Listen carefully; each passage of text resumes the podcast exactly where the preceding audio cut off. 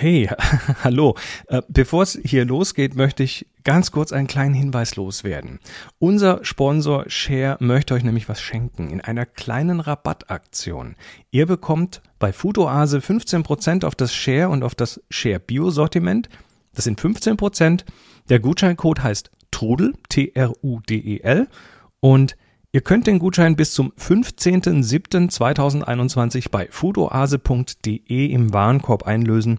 15% auf das Share und Share Bio Sortiment bei foodoase.de mit dem Gutschein Trudel. Und jetzt geht's los. Glutenfrei. Die Sendung zur glutenfreien Ernährung mit Trudel Marquardt. Hallo und willkommen zurück zu Glutenfrei, dem Podcast rund um die glutenfreie Ernährung. Ich bin der Chris Marquardt. Ich habe keine Zöliakie, aber meine Mutter, die Trudel, ist bei uns und die hat Zöliakie und kann auch was dazu erzählen. Hallo. Hallo. Ja, Folge 188 unseres schönen Podcasts. Auch diese Folge wird wieder von Share unterstützt. Dazu nachher ein bisschen mehr.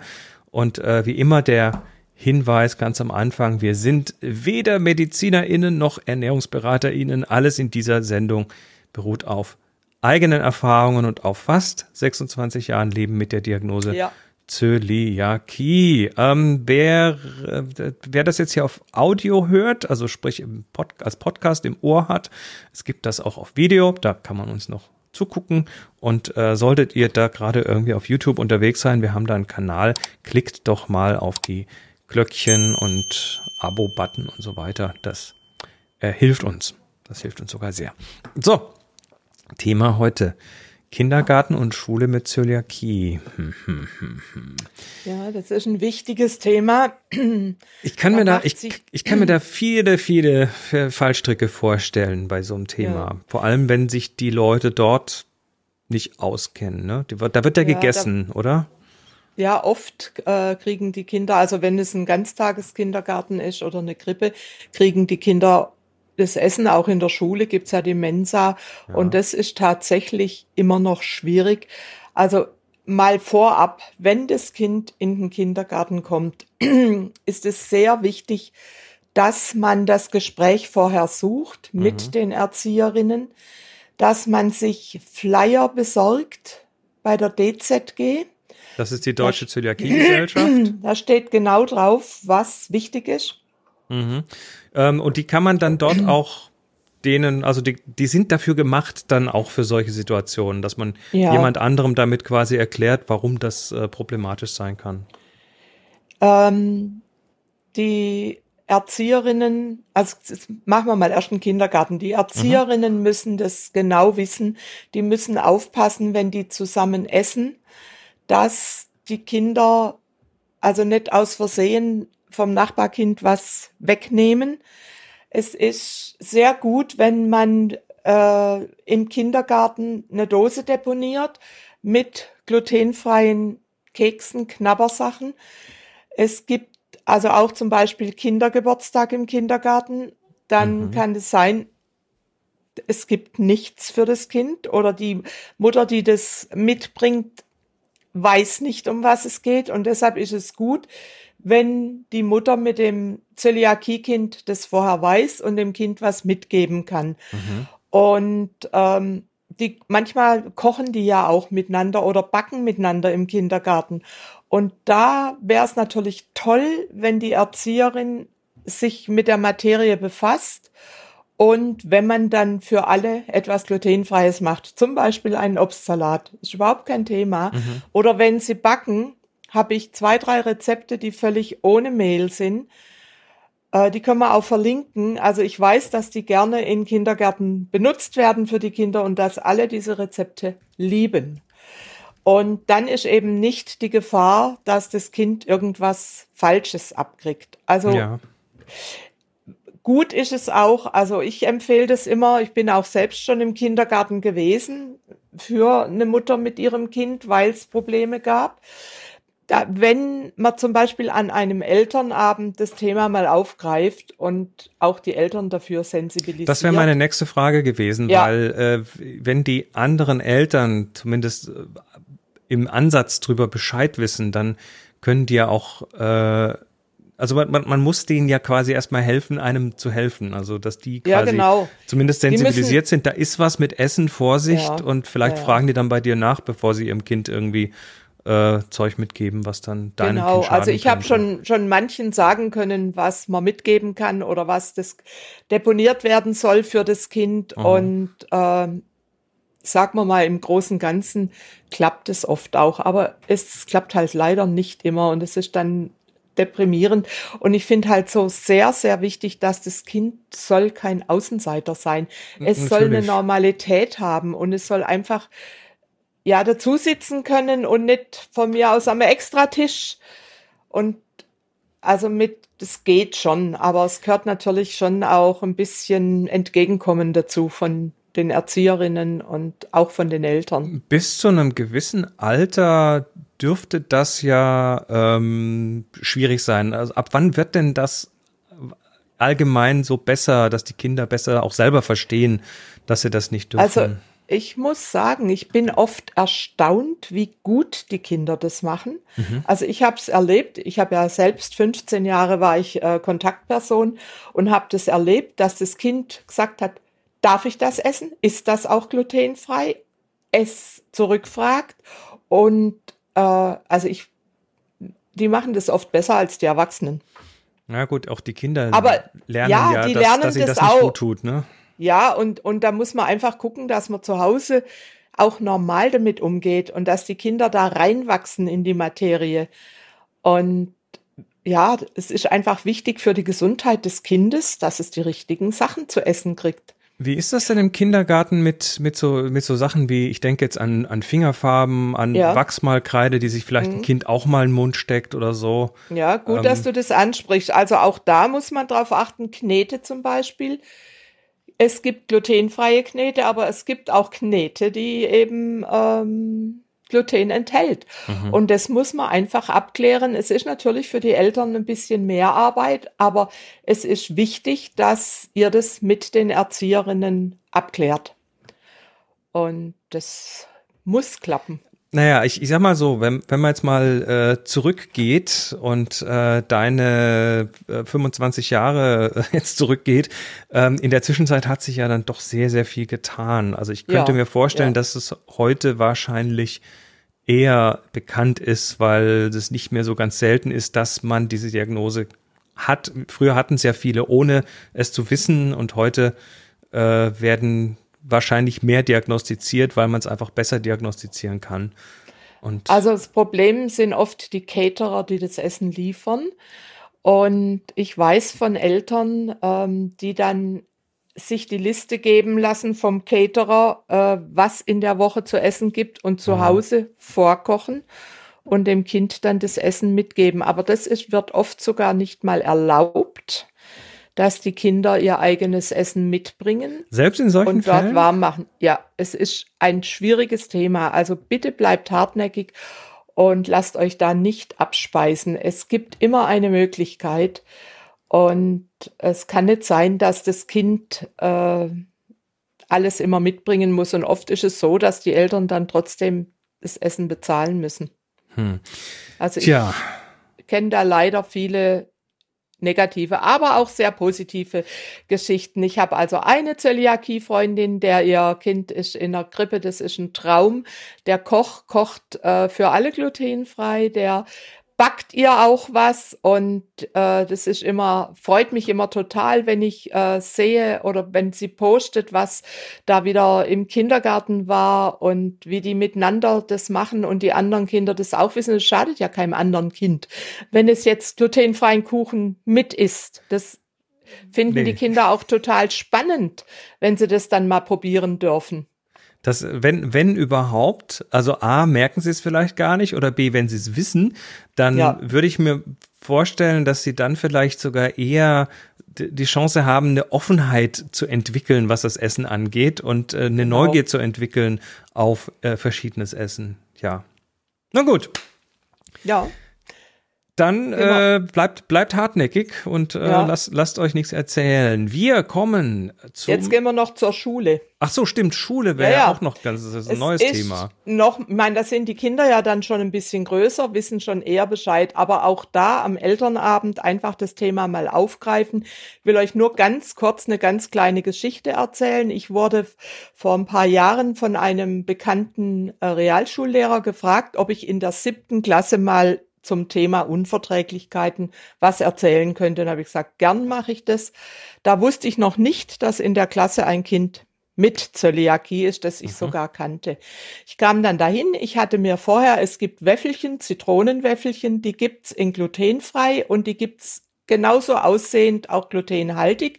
Ich hatte die mitgenommen und hatte die eben auf verschiedenen Tellern auch gekennzeichnet. Ich wollte einfach, dass die Kinder das probieren können und sehen können oder schmecken können, dass da gar kein großer Unterschied ist, dass die glutenhaltigen auch nicht viel anders schmecken als die glutenfreien. Und dann habe ich das, den Vortrag angefangen und habe gefragt, habe gesagt, ich habe Zöliakie. Habt ihr das schon mal gehört? Dann hat ein Junge, hat sich zaghaft gemeldet und ich kannte ihn. Er war mal, schon mal mit einem, mit einer anderen Mutter und einem anderen Kind in meiner Gruppe. Mhm. Und was mich dann so sehr erschreckt hat, weder der Lehrer noch die Schulkameraden wussten, dass dieser Junge Zöliakie hat. Und dann war das für mich einfach wichtig, den Kindern klar zu machen, schließt den nicht aus, wenn ihr jetzt, die gehen ja so mit siebte, achte Klasse. Schwierig, Wir haben hier ne? McDonalds, die Kinder gehen gerne in der Pause mal in McDonalds, holen sich da was. Und, und er war, hat sich immer ausgeschlossen gefühlt. Und ich habe denen einfach auch klar gemacht, auf was es da ankommt und dass sie den einfach mit einbeziehen sollen. Und es war gut, dass auf die Art die Mitschüler und der Lehrer erfahren hat, dass der Junge Zöliakie hat. Der hm. hat sich nie getraut, was zu sagen. Ja, du, in dem Alter finde ich das, wundert mich ja, das jetzt nicht, weil was ich da in ja, der Schule teilweise erlebt habe, also. Genau. Aber der hat es ja nicht erst in der siebten Klasse gehabt, der hat es schon vorher gehabt. Richtig. Aber da sind dann einfach die Eltern auch gefragt, dass die das sagen in der Schule. Ja. Gut, es gibt natürlich schüchterne Kinder und weniger schüchterne Kinder, aber ich war eigentlich, und dann war noch so nett, der Lehrer hat gesagt, hat mich gewarnt und hat gesagt, das ist meine schlimmste Klasse. Und ich habe mich da schon gewappnet. Und es war aber so toll. Es war unglaublich, was diese Kinder für Fragen gestellt haben. Das war für die ein richtig interessantes Thema. Dann schüttle ich jetzt ja. mal den Kopf. Und zwar ja. glaube ich, dass das mit der schlimmsten Klasse wahrscheinlich, äh, dass der Lehrer da ja, selber nicht ganz unschuldig dran ist. Ich hoffe, ah. dass der ah. das jetzt nicht hört. ja, aber wie gesagt. Wir nennen ja keine Namen hier. Nein, nein. Aber es war, wie, wie gesagt, hinterher sind noch ein paar, äh, eine Schülerin zu mir gekommen, hat noch genaueres wissen wollen, weil sie auch immer Probleme hat. Gell? Ja. Ich habe ja dann gesagt, was sie machen kann. Gell? Ja, sehr wichtig. Ja, ja, ja. Ja. Vielleicht, vielleicht äh, haben wir, also die Entwicklung über die Jahre haben wir ja schon angesprochen. Ja. Es, es, verbessert sich ja alles so ein bisschen. Also ich ja. gehe mal ja, fest davon aus oder habe zumindest die starke Hoffnung, dass solche Sachen auch jetzt auch offener besprochen werden können, angesprochen werden können, ohne dass man da gleich irgendwie zum Außenseiter wird. Ja, und da kannst du dann auch nochmal verlinken. Das ist sowohl für den Kindergarten als auch für die Schule. Diese Sendung mit der Maus, die haben wir schon mal verlinkt. Und die wäre also gerade auch für den Kindergarten auch wichtig, Eltern und Kindern diese Folge von der Maus über Zöliakie mal zu zeigen, weil das so toll beschrieben ist, auf was es ankommt. Machen wir natürlich einen Link ja. äh, zum entsprechenden Video auf YouTube.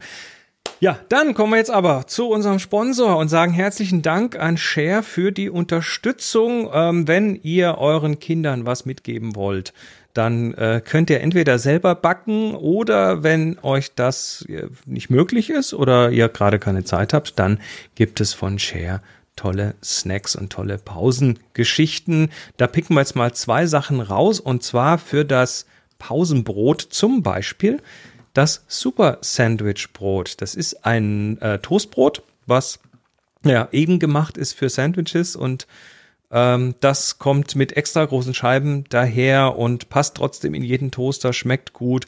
Es funktioniert süß, es funktioniert herzhaft und äh, es ist ein sehr milder Sauerteig, der einfach äh, ja lecker ist und Sandwiches macht, also, mit denen dann eure Kinder auch keine Außenseiter sind. Ich liebe dieses Sandwichbrot. Ich mache das oft auch mal zum Abends, wenn ich was Schnelles möchte.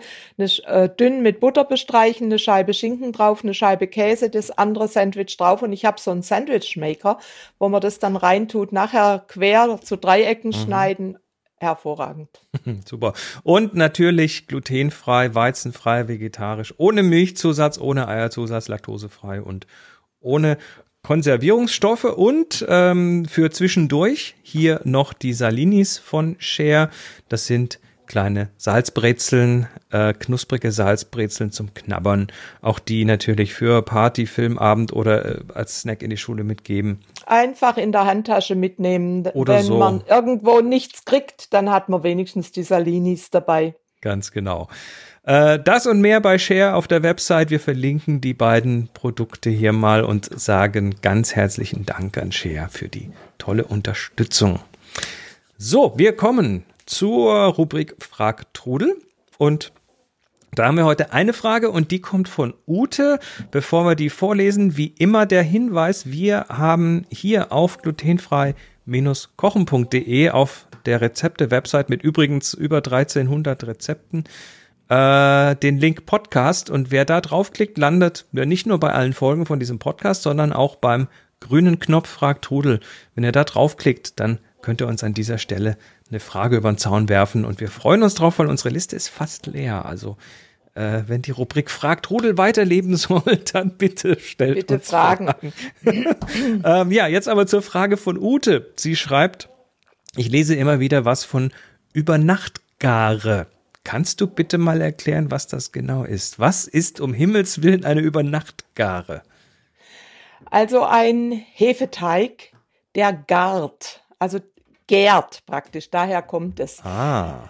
Und äh, früher haben die Bäcker diese Teige sehr lange garen lassen und also auch über Nacht. Also das im Prinzip, was man gehen als gehen bezeichnet. Ja, als gehen oder? bezeichnet. Das ist die Gare und über Nacht, weil man sie einfach über Nacht zum Beispiel in den Keller oder in den Kühlschrank stellt.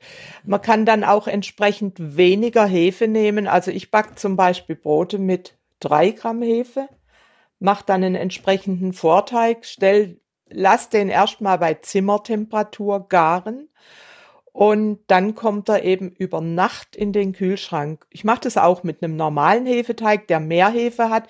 Wenn ich Hefeteig, wenn ich zu viel Hefeteig habe, ich mache eigentlich grundsätzlich, wenn ich Pizzateig oder Brötchenteig mache, immer mehr davon und habe den dann im Kühlschrank, weil vielleicht habe ich am nächsten Tag Lust, einen Fladen zu backen oder einen Flammkuchen.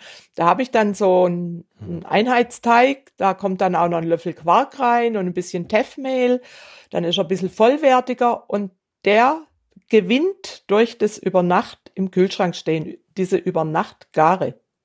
Und dann könnt ihr den am nächsten Tag rausholen aus dem Kühlschrank, so eine Stunde bevor ihr ihn fertig verarbeitet, dass er Zimmertemperatur annimmt und dann könnt ihr Brötchen oder Brot draus formen und backen. Dadurch entsteht eigentlich ein leichter Sauerteig durch dieses lange Garen.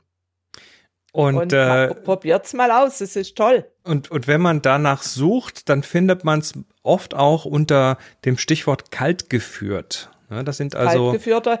Ja, das ist dann der Hefeteig, der auch kalt angerührt wird. Also äh, normal macht man ja, bei, bei, wenn man die Hefe ansetzt, lauwarme Flüssigkeit, aber das muss man gar nicht. Man kann ihn kalt ansetzen und einfach ihm mhm. mehr Zeit geben. Super. Ja, Ute, Du weißt Bescheid. Alle anderen, ihr äh, stellt uns bitte gerne noch Fragen. Wir freuen uns drauf und sagen an dieser Stelle Danke fürs Zuschauen, danke fürs Zuhören und wir äh, kommen in der Woche wieder. Danke auch an Share für die Unterstützung und nochmal der Hinweis, das gibt's nicht nur als Audio, sondern auch als Video auf unserem YouTube-Kanal. Äh, klickt da am besten mal alles, was man klicken kann. Wir sind in der Woche wieder da. Bis dann, macht's gut. Und tschüss. Ciao. Tschüss. Sie hörten glutenfrei Die Sendung zur glutenfreien Ernährung mit Trudel Marquardt. Über 900 glutenfreie Rezepte und weitere Informationen auf www.glutenfrei-kochen.de.